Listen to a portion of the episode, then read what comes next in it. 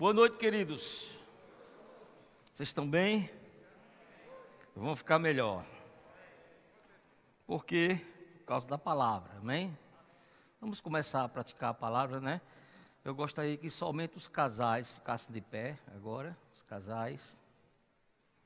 Olha para sua amada, para o seu amado aí.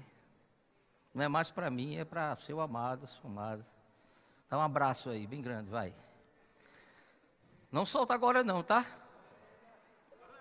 Solta não, não tem pressa. Vai aí, ó, desfrutando de tudo que ele pode lhe dar. Não fica com aquela batidinha nas costas não, viu? Não precisa dessa batidinha não. Tá bom? Abraça, bem abraçada aí, a bandinha, vamos aproveitar a bandinha. Abraçar aí teu amado. Tenha pressa não, viu? Essa é a melhor pregação para você essa noite. Se eu fosse você, olhava para ele, não olhava para mim, não. Vai desfrutando aí, desfrutando. Eu já abracei Silvana antes de subir. Não olha para mim, não, olha para ela. Segura, segura firme. Graças a Deus. Eu acho que depois dessa abraço eu já posso ir, né?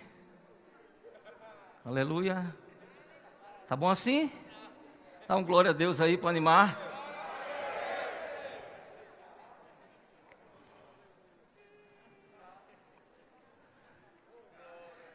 Vamos orar, Pai, em nome de Jesus. Nós queremos te agradecer por tão grande salvação, pelo privilégio de estarmos mais uma vez aqui, Pai, na tua casa, nesse culto específico de família. Como é bom como é bom andarmos em unidade. A tua palavra diz que na unidade você ordena a bênção sobre as nossas vidas. E nós a cada dia queremos crescer em unidade, Pai. Muito obrigado pela tua palavra. Em nome de Jesus. Agora é com você, Espírito Santo. Amém? Aleluia. Aleluia. Aleluia. Bem, nós estamos já perto do fim, né? Dessa pandemia ou desse isolamento. Você crê nisso? Dá um glória a Deus aí. Mas a pergunta que não quer calar, né? O que você lembra de melhor que aconteceu nos momentos que vocês passaram juntos, não é? Você não podia sair de casa para trabalhar, nem sua esposa também. Então você teve o privilégio de ficar mais em casa. Não diga obrigado, não. Diga, tive um privilégio, diga. Tive um privilégio. Privilégio de vivenciar a sua família. Vivenciar o seu relacionamento, principalmente o seu relacionamento conjugal, com a pessoa que você mais ama. Então você pode olhar pelos dois lados. Né? Pode olhar com motivo de muita gratidão para Deus. Que bom, Senhor. Quanto tempo eu tenho de casado? E eu nunca tive essa oportunidade de ficar tanto tempo com meu amado, com minha amada em casa. Você olhou por esse lado ou só foi reclamar porque estava em casa? Rapaz, eu não sei você, mas eu desfrutei, viu? Entendeu? E uma coisa engraçada aconteceu lá em casa, porque assim, eu tinha orado muito, né? Para saber de Deus qual era o momento de eu me aposentar, viu, Carlinhos? Qual era o momento, Senhor, qual é o momento de me aposentar?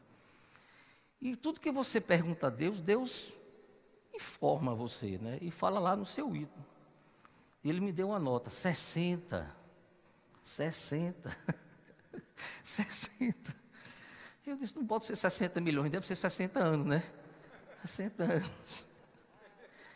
Então, quando eu fiz 60 anos, dia 20 de janeiro, eu já podia ter me aposentado há dois anos antes. Comecei a trabalhar bem cedo.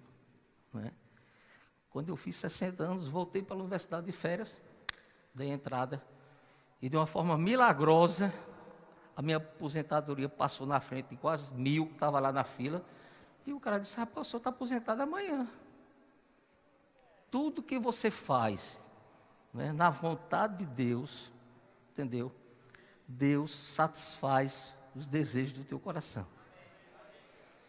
Mas assim, quando eu estava falando de me aposentar lá na universidade, E os caras diziam, rapaz, tu vai ter que ficar em casa.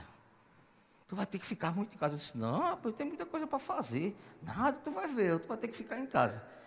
Então eu já estava certo de ficar em casa, né? Mas com essa pandemia eu tive que ficar em casa.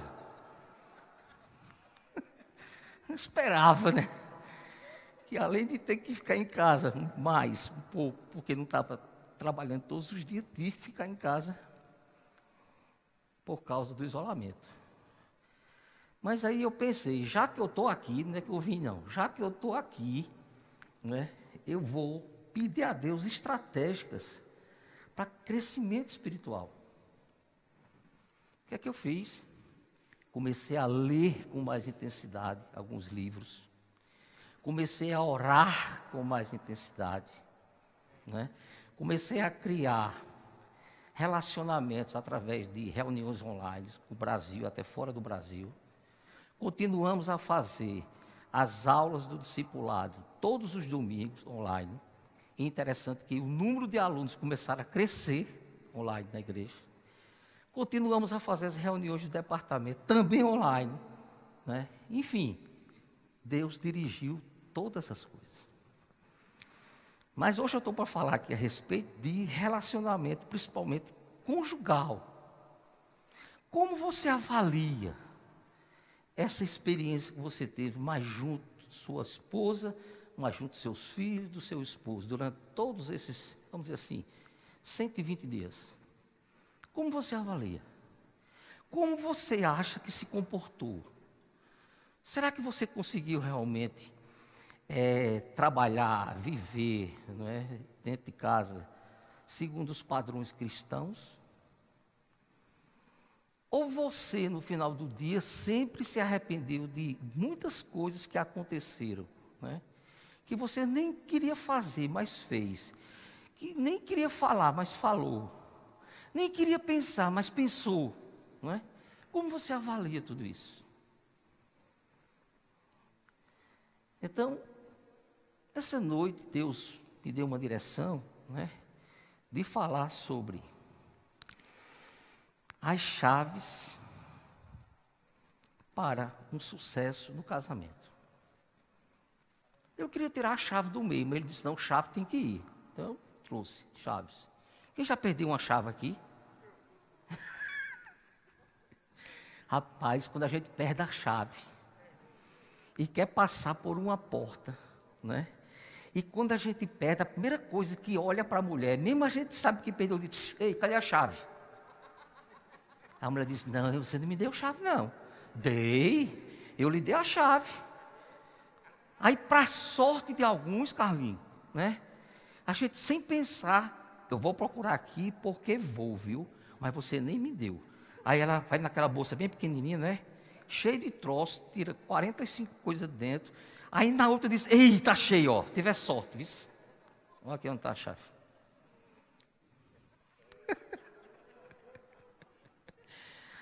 Não é assim? É só pode descontrair, mas vem chumbo grosso para apoio, viu?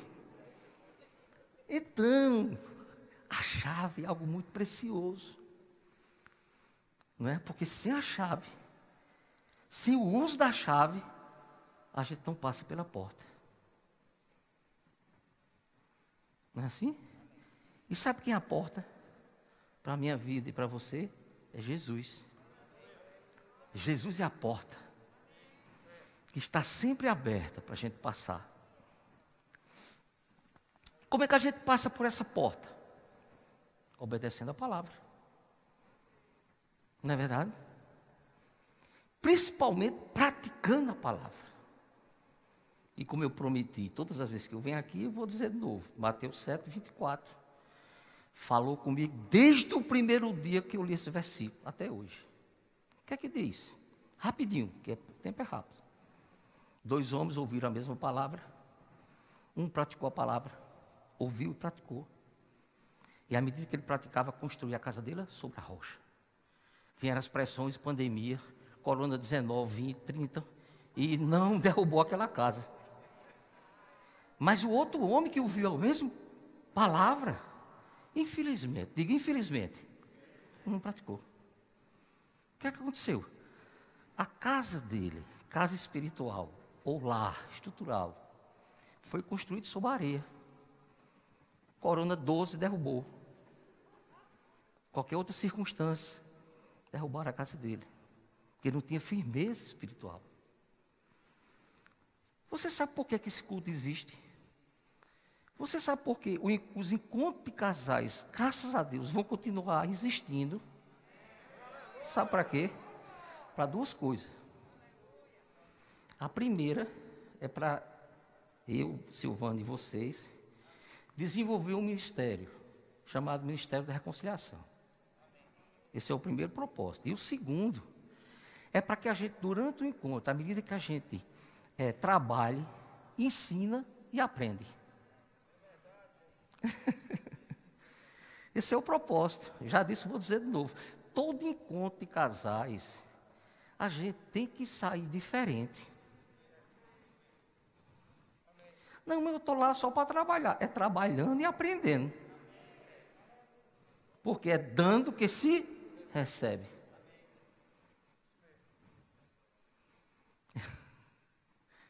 Vamos ler a palavra, né? Porque senão, se não ler a palavra. Vamos para o salmo. Quem gosta de salmo, dá uma glória a Deus aí. Salmo. Salmo 37, a partir do versículo 3. Você está bem nessa noite aqui, tá? Graças a Deus. Não existia, não existe canto melhor do que esse, irmão. Cadeira boa, capete, né? Seu maridão de lado aí, sua esposa. Olha, deixa eu te dizer uma coisa. Aprende com esse abraço. Como assim, pastor? Todos os dias, quando você se acordar, a primeira coisa que você tem que dar na sua esposa e no seu esposo é um abraço. Eu não vi nenhum amém, Jesus.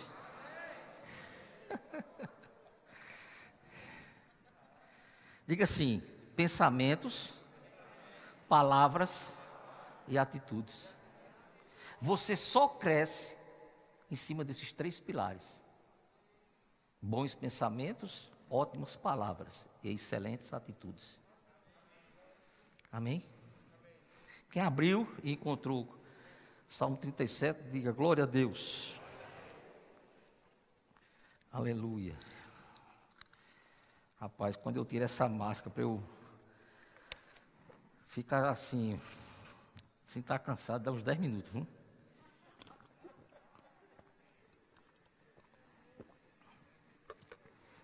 Foi o cão que inventou mesmo, mas vamos lá.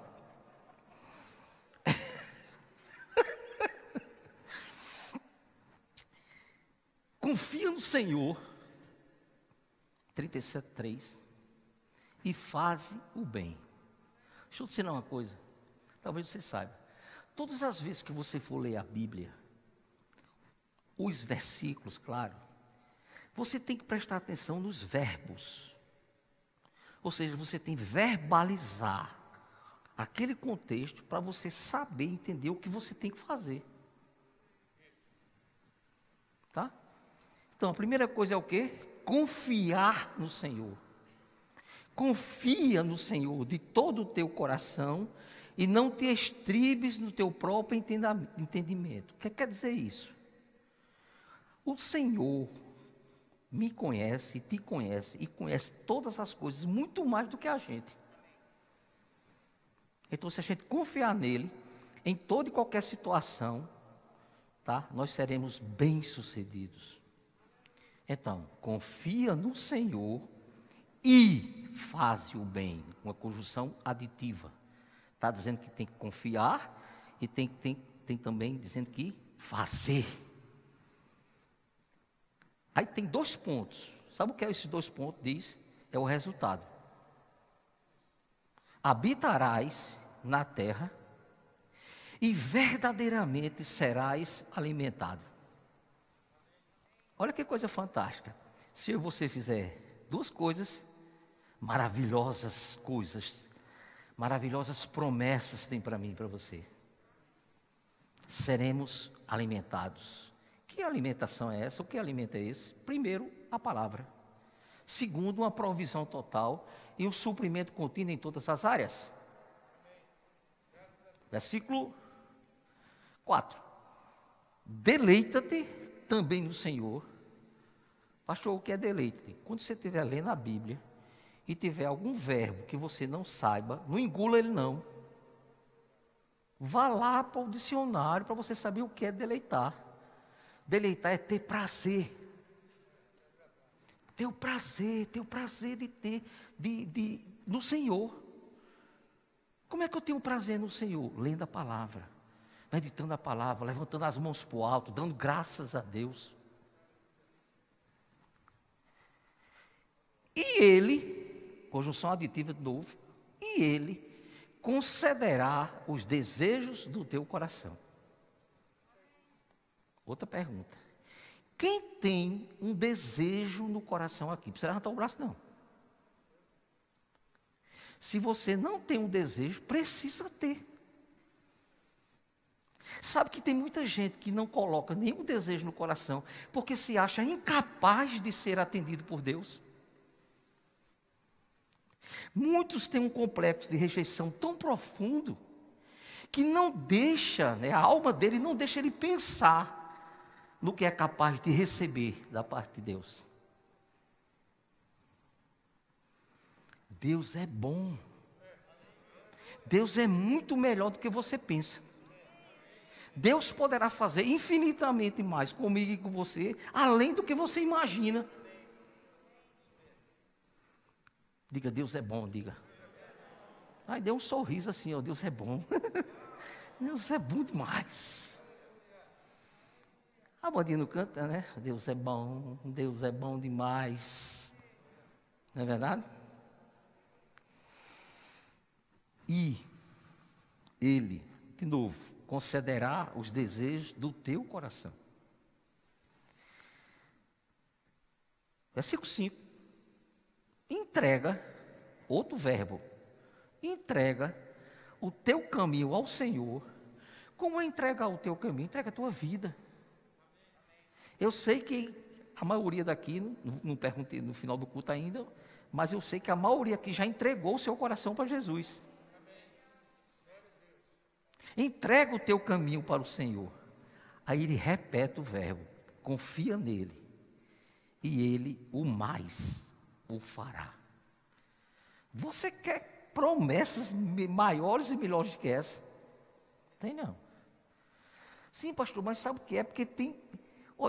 Eu vejo as coisas acontecerem com todo mundo e não acontece comigo, pastor. E é, irmão. Tem certeza? Deixa eu te dizer uma coisa. Olha, Deus não faz acepção de pessoas. Mas eu já entendi como é esse processo. Quando você vê pessoas bem-sucedidas, esquece dinheiro, viu? Esquece riqueza. Falar bem-sucedido espiritualmente, tá? Quando vê você vê pessoas bem-sucedidas, é porque ele primeiro está fazendo aquilo que Deus ensinou ele fazer, ou mandou ele fazer, e ele começou a fazer está fazendo e está desenvolvendo ainda mais. Quando a pessoa toma a iniciativa de obedecer e fazer, aí as promessas de Deus começam a se manifestar na nossa vida. Ah, pastor, quer dizer que Deus é um Deus de troca? Não, Deus é um Deus de obediência.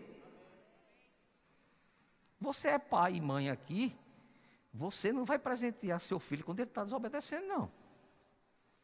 Mas quando ele obedece, até coisas que você aparentemente não pode fazer, você se esforça para fazer. Por quê? Porque essa é a lei do merecimento.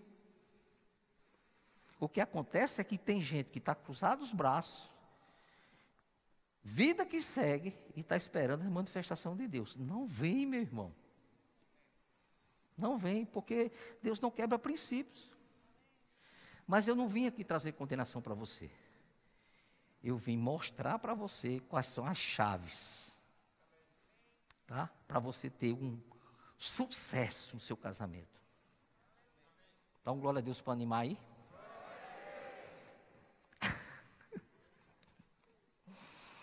Aleluia.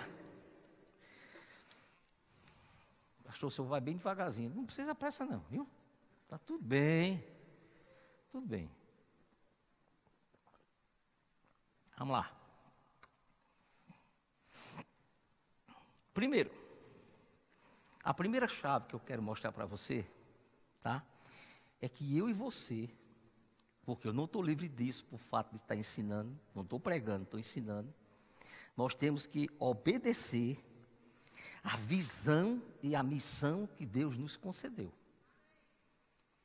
Sabe que eu gosto desse culto? Porque eu vejo muita gente fiel a essa missão e essa visão de família. Mas você sabe que nem todos estão assim. Uns já entraram, já desistiram, já saíram. Não é? Outros estão só olhando de longe. Será que isso é para mim mesmo? eu vou ou não vou? Eu vou ou não vou? Eu não vou. Você precisa ser constante. Mas sabe o que é, pastor? Porque eu já fui não sei para onde aconteceu aquilo. Eu fui não sei para onde, também aconteceu aquilo. Eu fiz aquilo, também aconteceu. Irmão, no mundo tereis aflições. São nas circunstâncias que você desenvolve, que você amadurece. Se você não passar pelas circunstâncias, pelas pressões, confiando em Deus, o versículo diz, você vai permanecer a mesma pessoa. Quem já desenvolveu aqui na beira da praia tomando banho? Ninguém. Porque na beira da praia tomando banho de praia não precisa esforço nenhum, basta só e voltar todo molhado. Mas para fazer o trabalho de Deus, irmão, tem pressão, tem circunstância.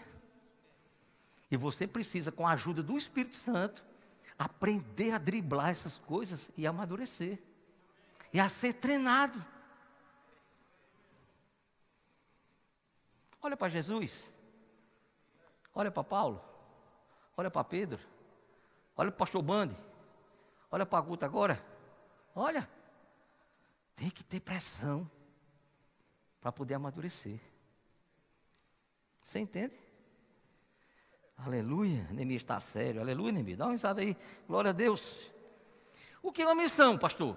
Uma missão é uma função ou poder que se confere a alguém para fazer uma determinada obra, determinada missão, um determinado trabalho. Diga, eu sou um missionário. Oxe, eu nem sabia, pastor, missionário. Eu pensava que missionário só era aquele que ia lá para o outro lado. Não, meu irmão. Esse trabalho de encontro, de encontro de casais é um trabalho missionário. Qual é a missão de vocês? Trazer mensagem de restauração para a família. Eita, estou entendendo agora. Graças a Deus você está entendendo. E a visão? A visão é aonde se quer chegar. Né? Onde é que nós queremos chegar? Nesse culto e no encontro de casais. Restauração de famílias. E nós, não é só restauração, não. É consolidação de famílias felizes. Porque a gente restaura no encontro de casais e vai consolidando com a palavra de Deus no culto da família. Ah, não vamos para o culto da família, não, sabe? É aquela mesma coisa. Sabe que é a mesma coisa? Você. Você é que é a mesma coisa. Você está a mesma coisa. Você está a mesmice. E com raiva de quem está fazendo o culto. Tem mais essa. Botando defeito.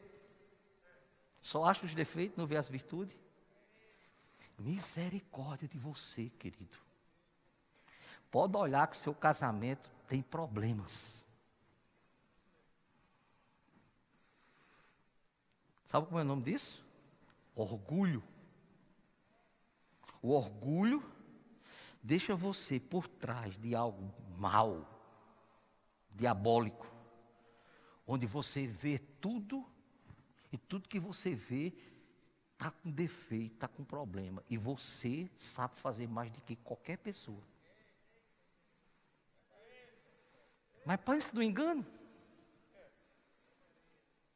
Você está sendo o mesmo e orgulhoso. Sabe uma coisa que Deus abomina? é orgulho.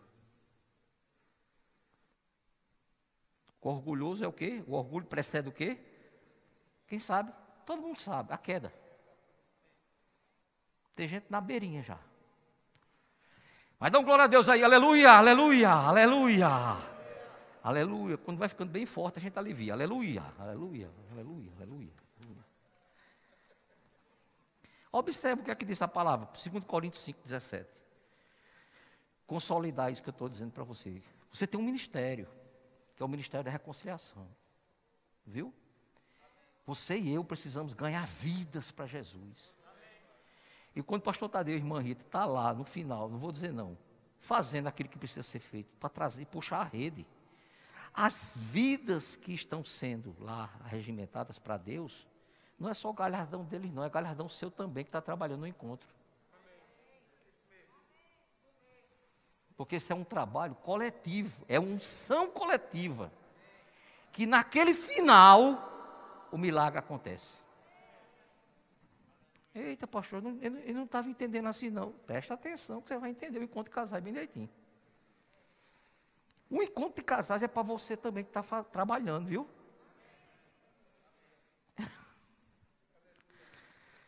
Você entende? Vamos lá. Segundo Coríntios 5, 17, diz assim.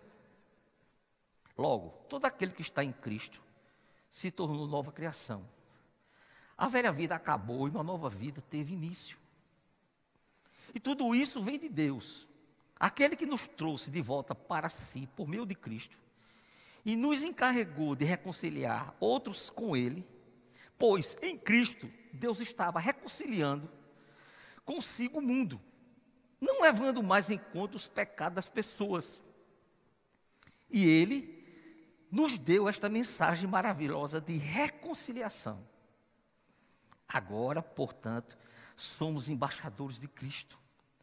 Agora, perdão, Deus faz seu apelo por nosso intermédio. Falamos em nome de Cristo quando dizemos: reconciliem-se com Cristo ou com Deus. Quem gostou dessa versão? Bem clara, né? A primeira chave foi o quê? Cumpra com a visão. Execute a missão. Segunda fase, chave. Afaste-se do mundo. Eu estou falando das chaves do sucesso para o casamento. Afaste-se do mundo. Perdão. Devemos assumir o compromisso, queridos, de, se, de nos conectarmos com Deus todos os dias. Como? Nos alimentando através da palavra. Mas assim como eu pedi para você dar um abraço hoje aqui, tá? O abraço é algo muito importante no reino espiritual e também no natural, no relacionamento do cristão. É o cumprimento da palavra. Então você vai ouvindo a palavra, você vai praticando a palavra e o seu casamento vai crescendo, vai amadurecendo, a unidade vai se multiplicando e as bênçãos se manifestando. Quem quer bênção aqui? Sabe por quê? Porque está escrito que a graça é multiplicada pelo pleno conhecimento da verdade. O que é a graça? O favorecimento de Deus para o casamento. Aleluia. Então, 1 João 2,15, eu gosto disso. Não ameis o mundo, nem o que no mundo há. Se alguém ama o mundo, o amor do Pai não está nele. É forte, viu?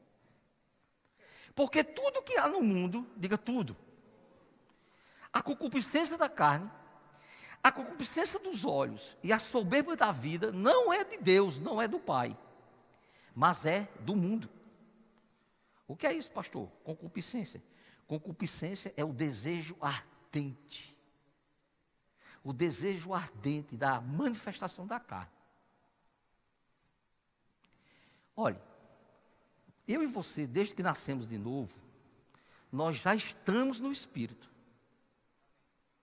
Você não pode dizer, eita, eu entrei na carne. Você não pode entrar na carne, não. Não tem como mais você entrar na carne. Você pode, em alguns momentos, dar lugar à carne. Mas você está no espírito. Quando você dá lugar à carne, aí abre porta para o pecado. Você entende? A concupiscência dos olhos é porque os olhos são as janelas do coração. Então você tem que selecionar aquilo que você está vendo. Quer ver uma coisa boa de você ver todos os dias? Quem quer? Olhe nos olhos da sua esposa. Olhe nos olhos do seu esposo. Eita, pastor, faz é tempo que eu não olhei nos olhos da minha esposa. Olha agora. Para tu ver que coisa maravilhosa. Rapaz, eu tenho encontrado pérolas nos olhos da minha amada. Coisa linda, Jesus.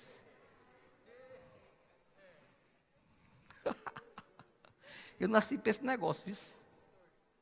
Esse negócio aqui. Por isso que Rita quase que morre de orar, mas botou dentro. Você entende? Olha nos olhos dela. Em vez de você estar tá vendo, é, é guli, gulipe, é tulipe, quindó, um demônio que tem no negócio agora com acaba olha, tudo que é de ruim aparece. Olha nos olhos. Olha nos olhos do teu filho, tua filha, abraça ela, abraça eles. Para tu ver que riqueza vai começar a exalar dentro da família. Olha, sem pensamento certo, sem palavra certa e sem atitude certa, não acontece nada certo, não, viu? Três minutos só, ó, e agora? Terceira chave, essa é forte. Perdão. Eita, pastor. Perdão é forte, viu? Perdoar, queridos, não é um favor seu, viu? Eita, eu vou, eu vou, eu vou fazer um favor a fulano, eu vou pedir perdão a ela. não. Perdão nada mais é do que o cumprimento da palavra. E uma atitude que você toma para gerar dentro de você um bem-estar espiritual. E tem gente que diz, ah, eu não consigo perdoar. Oh, não tem jeito, não tem jeito eu perdoar, porque você não quer orgulhoso. Você não quer ser obediente a Deus. Porque para você, muitas vezes, perdoar ainda é fraqueza. O perdão, meu irmão, é algo sobrenatural de Deus. Eu estou dizendo isso porque eu vivi, vivenciei o outro lado. Pergunta ela aqui. Hoje eu, hoje eu faço questão de pedir perdão antes dela. Não, mas você não precisa pedir perdão. Não, eu estou pedindo já, porque a bênção é minha. Meu amigo estava do outro lado, mas já que eu vim para o lado de cá, tudo eu quero de Deus. Carlinhos sabe, Carlinhos conhece. Era eu e Carlinhos, Carlinhos e eu, não era Carlinhos? Lá no campestre, os cabos esculhambando com a gente, eles têm que cair, que a gente já volta. Amém? Mas estava um show dele, Carlinhos. Cruza, cruza. É lona. Aleluia. Amém, irmãos? Então, queridos, o perdão é algo muito profundo. Marcos 11, 24 diz assim, ó. E quando estiveres orando, quando estiver orando, perdoai se tendes alguma coisa contra alguém, para que vosso Pai que está no céu vos perdoe as vossas ofensas. Então, uma condição da gente estar livre diante de Deus é ser uma pessoa apta a perdoar e também a pedir perdão. Mas se vós não perdoardes também vosso Pai que está nos céus, não vos perdoará as vossas ofensas. Aqui está muito claro. Não adianta você orar se você tem alguma coisa contra alguém, viu, irmão? A oração não funciona, não.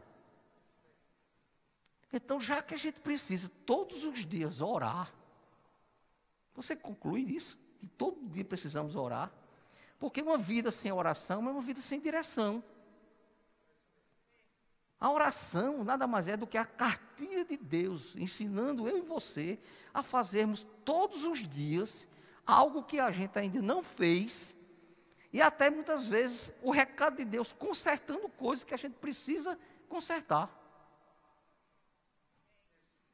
E sabe o que acontece com isso? Quando você ora, você desenvolve uma intimidade com o Espírito Santo. Porque nós estamos na dispensação do Espírito.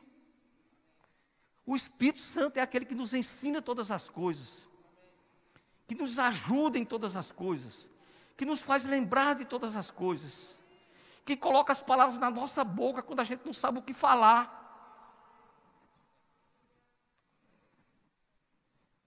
Amém?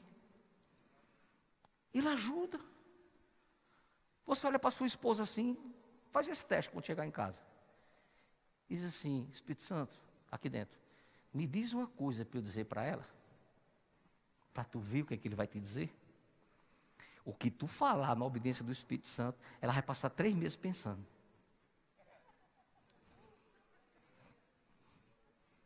Hoje eu tenho uma mulher que eu quero, que eu desejo. Sabe por quê? Porque quem me dá a mulher que eu quis é o Espírito Santo. Eita, eu tenho que dizer isso, Jesus. Eu vou dizer. Eu me tremer todo dia, mas eu vou dizer. Você que tem uma aptidão sexual desenfreada,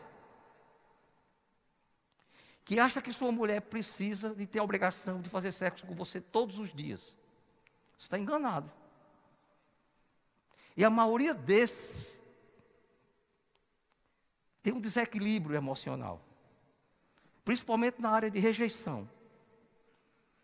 Ele quer uma confirmação todo dia através do sexo para saber e entender na alma dele que a mulher ama ele só se fizer sexo. O sexo, queridos, é um relacionamento íntimo, espiritual e conjugal para os dois terem prazer.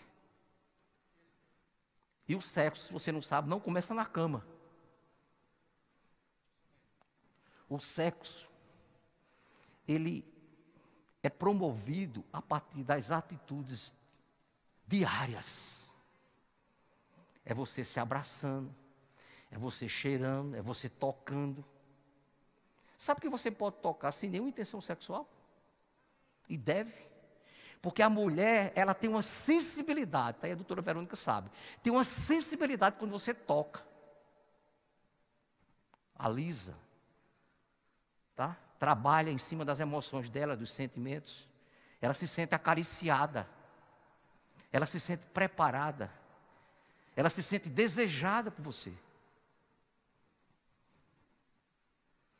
Mas Jesus, para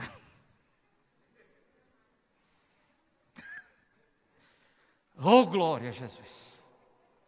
Então você tem que trabalhar na sua vida conjugal de várias formas.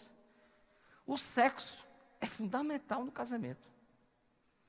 Mas precisa ter qualidade. Não pode ser de qualquer jeito. Tem que ser trabalhado. Pastor, você era assim? Era. Era desse jeito, desenfreado. Mas eu comecei a adquirir conhecimento.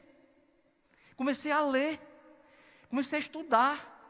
Comecei a pedir ajuda ao Espírito Santo, para dizer, Espírito Santo, como é? E olha, agora é que o negócio está bom, viu? Porque de vez em quando eu salto alto, aleluia.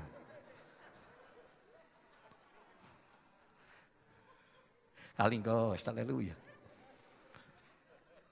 Você tem que ser um homem espiritual atrativo. Sabe quem vai atrair você? A unção está sobre você. Não é a brabeza, não, viu? Porque brabeza lhe leva lá para o outro lado. Mas a unção, um homem cheio da palavra, que o que sai da palavra, sai da boca dele são palavras de estímulo, são palavras de elogio, são palavras de incentivo. Quem é a mulher que não quer ficar perto um homem desse, meu filho?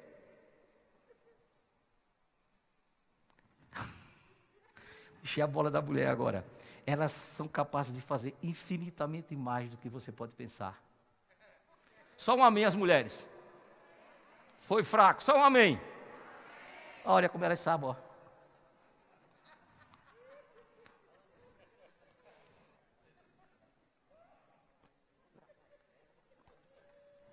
A Luza gosta. E o melhor é que eu deixei um estudo para ela ali, ó, Tadeu. Uma cópia do estudo, para eles dois.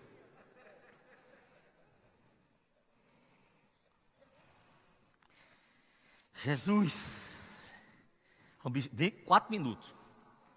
E quatro chaves. Essa é mais fácil. A outra, perseverar na fé.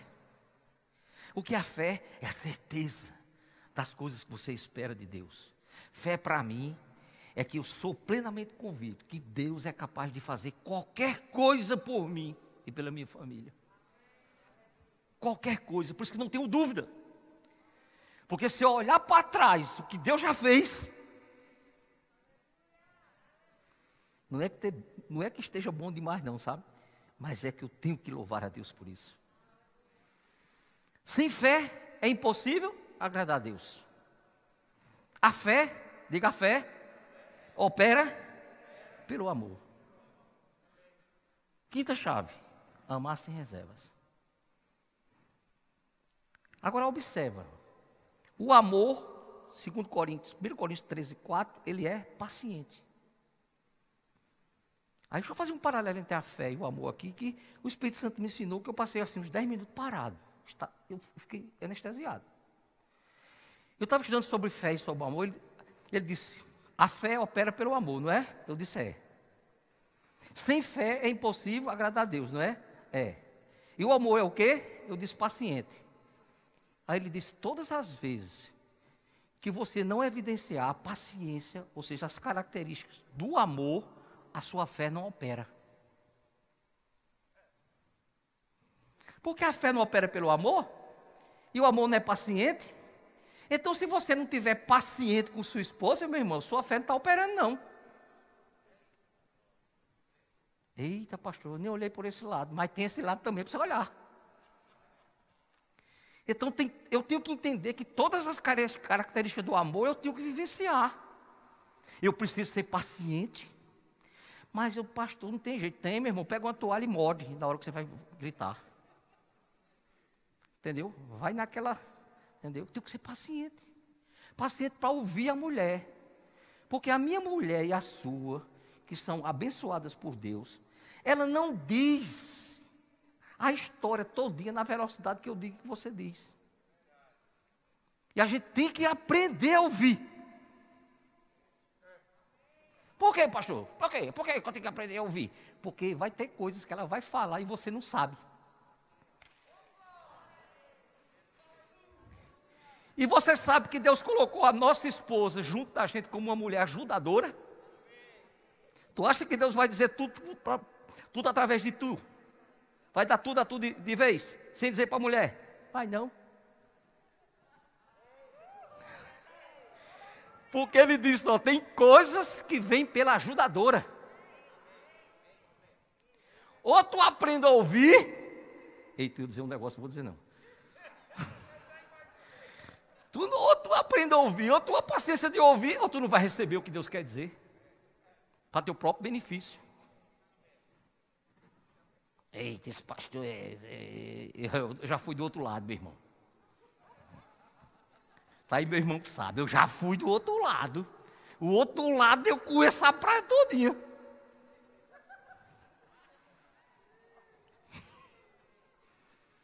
Pra vocês terem ideia, nem na sexta-feira eu fui para o encontro de casar e me escondi. Olha o bonzinho que era. Esse negócio de quando casar, eu vou não, vou não, vou não. Você vai. 45 segundos. Desenvolva um coração de gratidão. Eu estava lendo um livro é, sobre levantes, levante mãos santas para o alto. Você sabia que todas as vezes que a gente levanta as mãos para o alto, a gente está se conectando com Deus? Pastor, como esse negócio se conectar? Não sei se seu carro já. É, a bateria deu problema. E você teve que levar outro carro para perto dele. Para fazer o quê? Chupeta. Quando você botou a chupeta, né? Ou seja, da bateria do cara para a sua bateria, o que é que ele fez? Pegou carga. Meu irmão, se você está descarregado, levanta a mão para o alto. Agradece o Senhor de onde vem teu socorro. Mãos santas levantadas, Deus não fica parado. Terminou. Ficar de pé. Pai, em nome de Jesus, nós queremos te agradecer por essa oportunidade de estarmos juntos, compartilhando a tua palavra, Senhor. Verdadeiramente você é o nosso Deus, é o nosso Pai. Nós te amamos, Espírito Santo, é com você que todas as coisas acontecem, todas as coisas se manifestam. Queremos termos a humildade todos os dias para aprender mais de Ti. Espírito da graça, você é o nosso amigo, o verdadeiro amigo. Queremos mais de você. Queremos mais de você.